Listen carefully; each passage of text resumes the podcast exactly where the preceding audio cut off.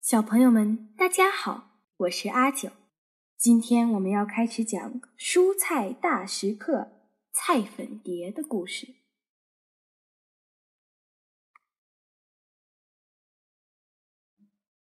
在所有的蝴蝶中，法布尔先生选择了菜粉蝶作为研究对象，因为菜粉蝶是欧洲和喜马拉雅山区最常见的蝴蝶之一。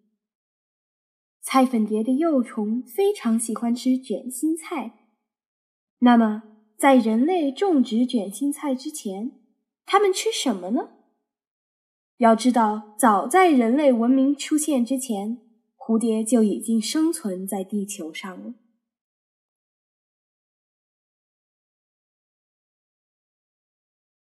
第一章，我爱卷心菜。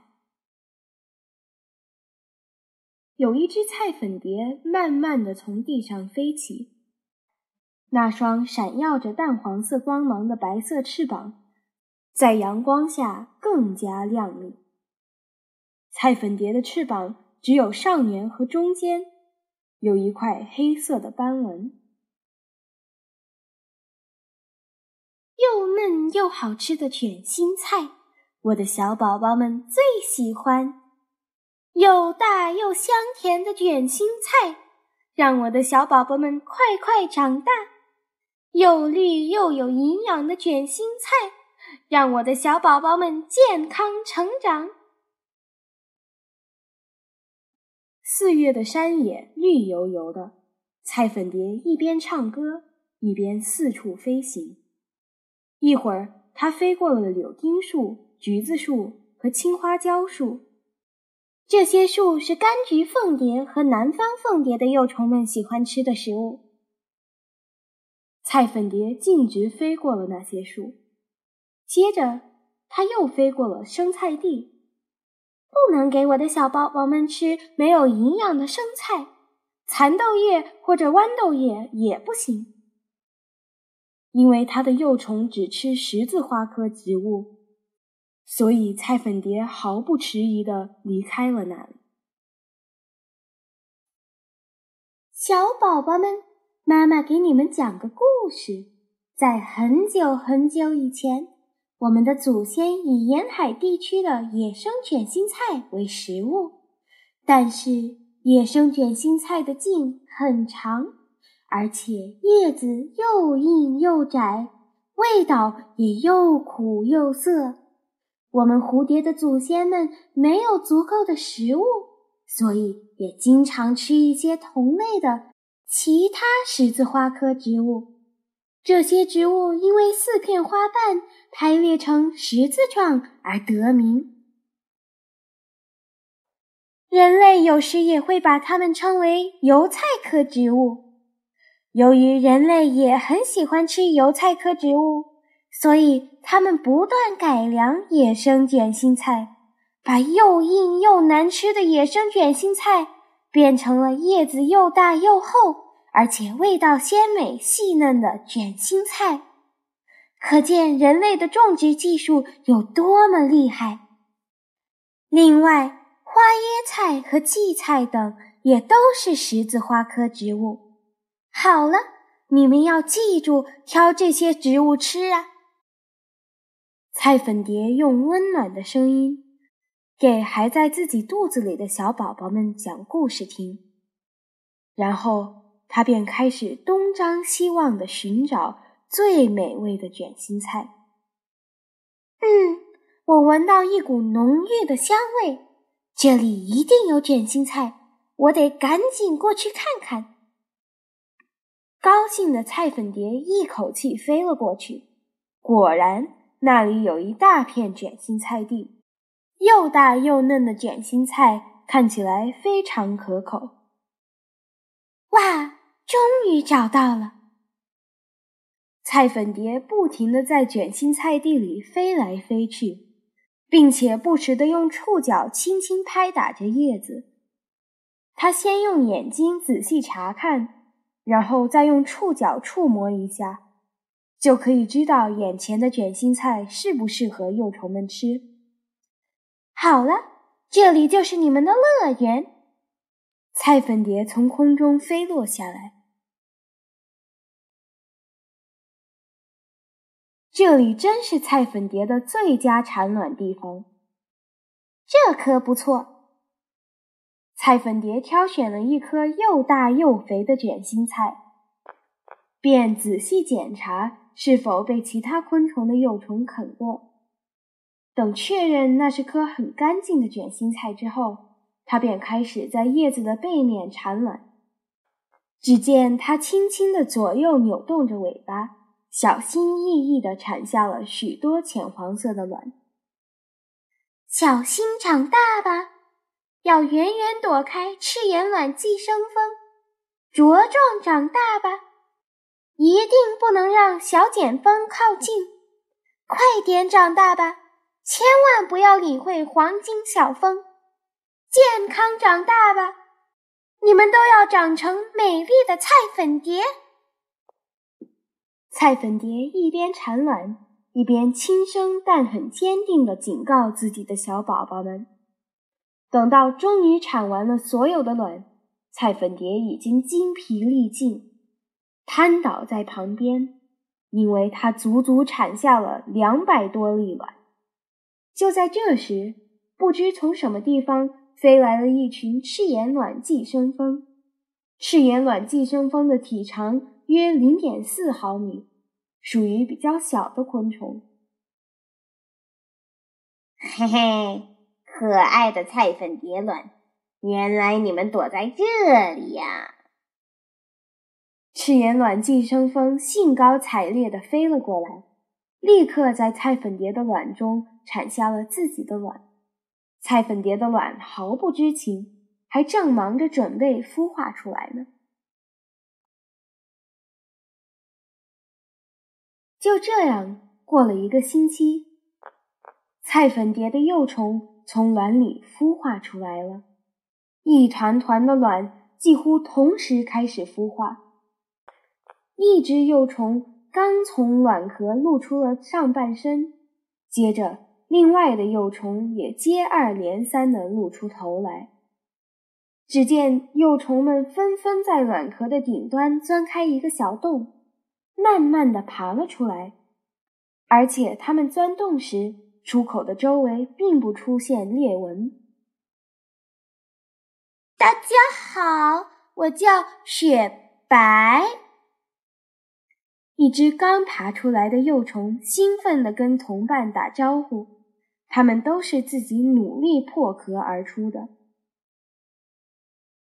雪白用惊奇的目光看着自己出生的卵壳，它就像是用塑料薄膜做成的椭圆形胶囊，散发着半透明的金黄色光泽，简直就是件精美的艺术品。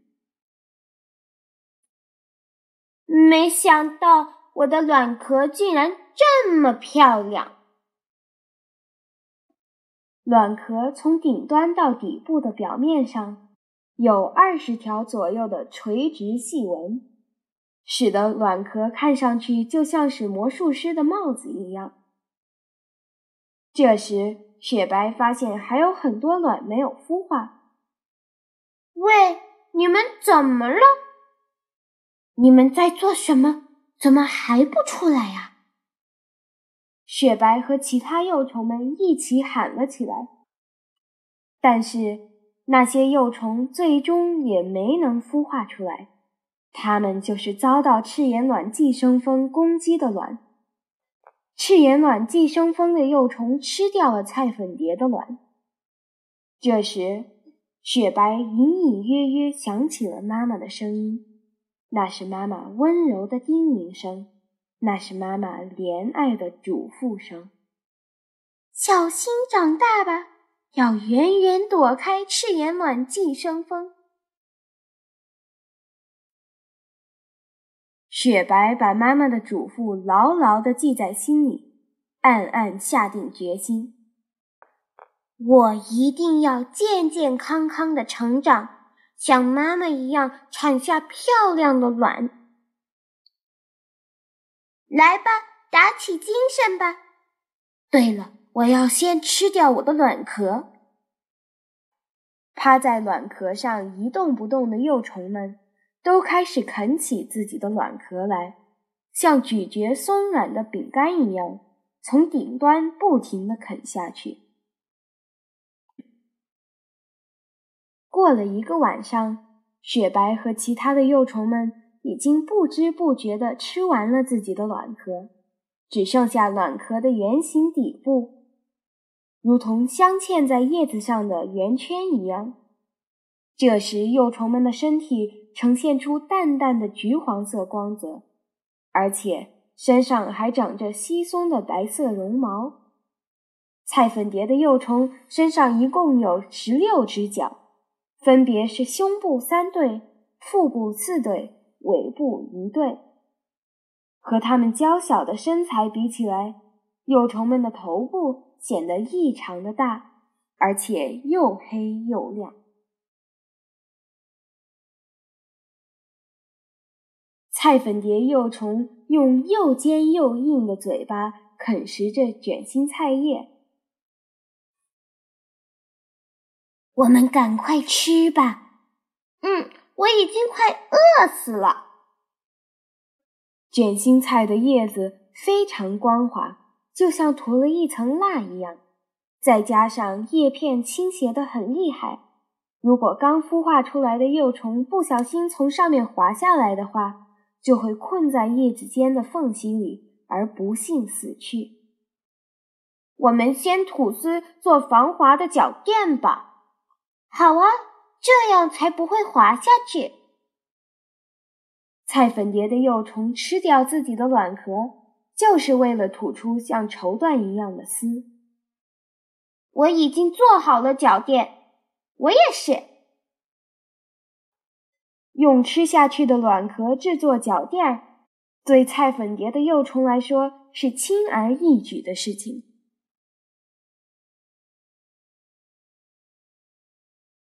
虽然雪白的身体只有两毫米左右，但是。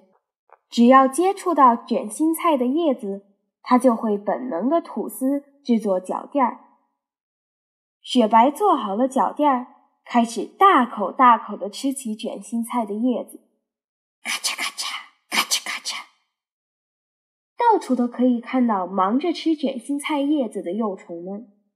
一天，二天，三天，日子一天天过去了，雪白的身体。也不知不觉长大了很多，从原来的两毫米变成了四毫米，并且它们的模样也有很大的变化。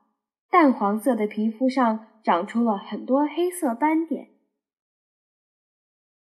我要开始蜕皮了，我也是。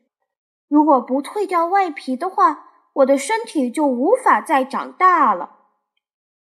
由于菜粉蝶幼虫的外皮不会随着身体长大，所以每隔一段时间，它们就需要蜕掉外皮。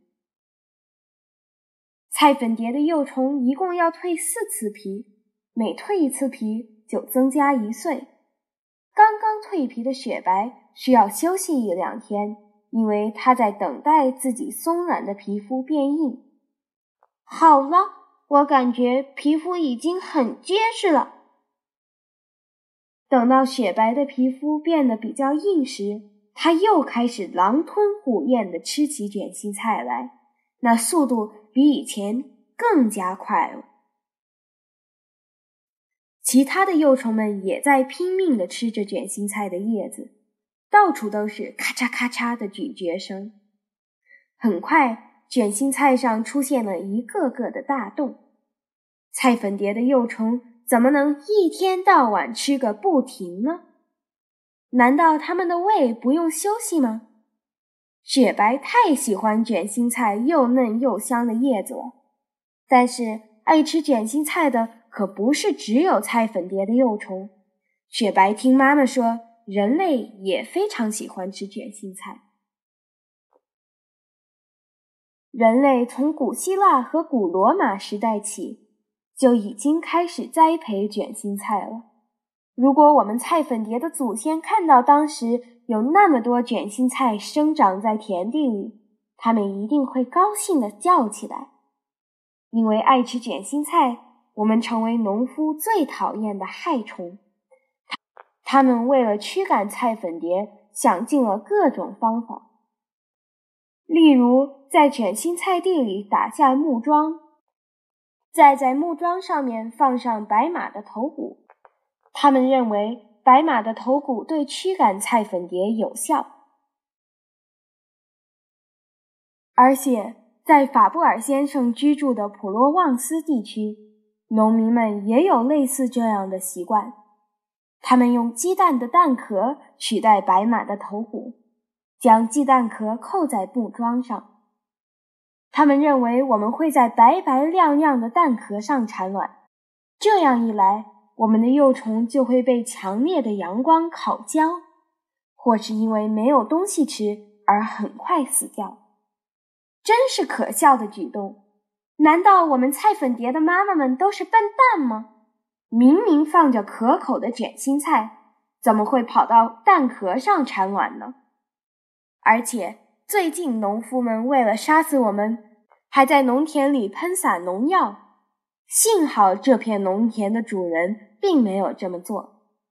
虽然喷洒农药可以杀死菜粉蝶的幼虫，但是。农药也会残留在卷心菜上，一样会危害人类的健康。雪白用心的记住妈妈说过的每一句话，他想着以后自己产卵的时候，也要像妈妈一样给小宝宝们讲述很多故事。雪白在心里期盼着自己能快快长大。暗自决心，不管发生任何事情，都要努力变成一只美丽的蝴蝶，狼吞虎咽的吃吧。吃呀，这才像菜粉蝶的幼虫吗？我们会健康的成长。幼虫们高兴的边吃边唱，还不停的颤动着自己的身体。